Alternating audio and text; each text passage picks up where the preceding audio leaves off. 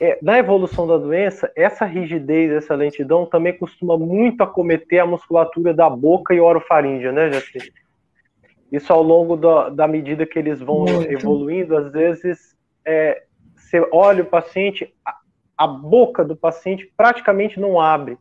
Ele começa a falar muito baixo, então existe esse comprometimento dessa capacidade de processar a palavra e falar, mas também existe um comprometimento motor mesmo. E, e esse comprometimento motor é uma coisa que, ao longo da doença, o que, que acontece? O paciente abre menos a boca, você tem uma tendência a mudar a oferta de alimento. E ao mudar a oferta de alimento, às vezes você oferece uma quantidade de caloria menor, e ao oferecer uma quantidade de caloria menor, esses pacientes costumam emagrecer também. Isso, isso não sei se, pelo menos na, na prática clínica, já que eu tenho visto é que ao longo dessa, dessa evolução, quanto mais eles vão agravando esse componente oromotor bucolingual, eles também vão piorando o componente nutricional. Então, é, é uma abordagem multidisciplinar dessa avaliação, pessoal, desse segmento, é muito relevante. Né, Jaci? Você quer comentar um pouquinho sobre, sobre sim, isso, essas alterações sim. de disartria, disfagia?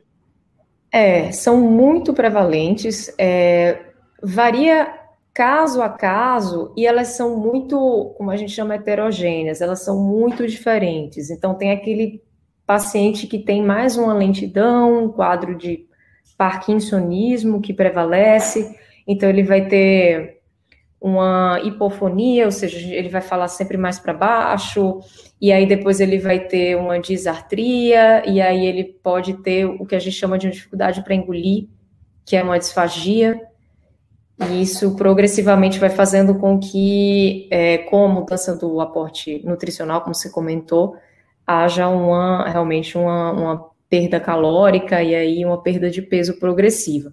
Já tem outros pacientes que têm uma dificuldade na, na mesmo na, na, na, capacidade de produzir o ato motor da boca, que é o que a gente é chama de apraxia orobucolingual. Então, são pacientes que desde o início têm dificuldade de mexer e de se expressar com a boca. Isso é muito diferente também, gera um certo estranhamento.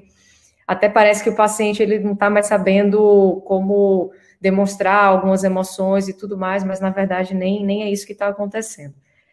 Mas aí é, é, eu acho que, como a gente não tem ainda né, um, um, um arsenal, digamos assim, de medicações que a gente consiga parar o curso da doença, que a gente consiga reverter isso, é, esse é o paciente que desde o início ele tem que ser abordado de uma forma muito multidisciplinar.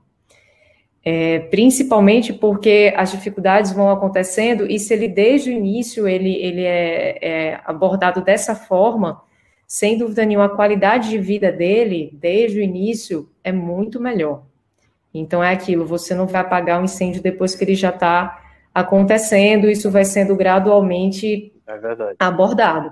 Então, a gente até na pesquisa tem uma fonoaudióloga que está fazendo mestrado, já fez o mestrado com os pacientes, então ela explorou a capacidade deles de deglutição, de engolir, explorou características de linguagem, inclusive o, o, o último artigo Quem agora é, que eu estou terminando é a Isabel Junqueira ela, ela já. Legal, muito, muito bom. É, ela já publicou agora um artigo que deve sair esse mês, falando só sobre linguagem, e a gente está fazendo o último artigo junto, que vai ser o último artigo antes de eu defender agora em julho, que é só sobre características de linguagem nesses pacientes, assim. Então, ela, é, eu vou abordar mais a parte de imagem, mas ela abordou no, no estudo dela, no mestrado, muito dificuldade de deglutição, dificuldade de produção de fala, dificuldade de linguagem, e provavelmente ela vai até continuar estudando esses pacientes junto com pacientes com PSP e fazer o doutorado dela nesses casos de parkinsonismo atípico, assim. Então,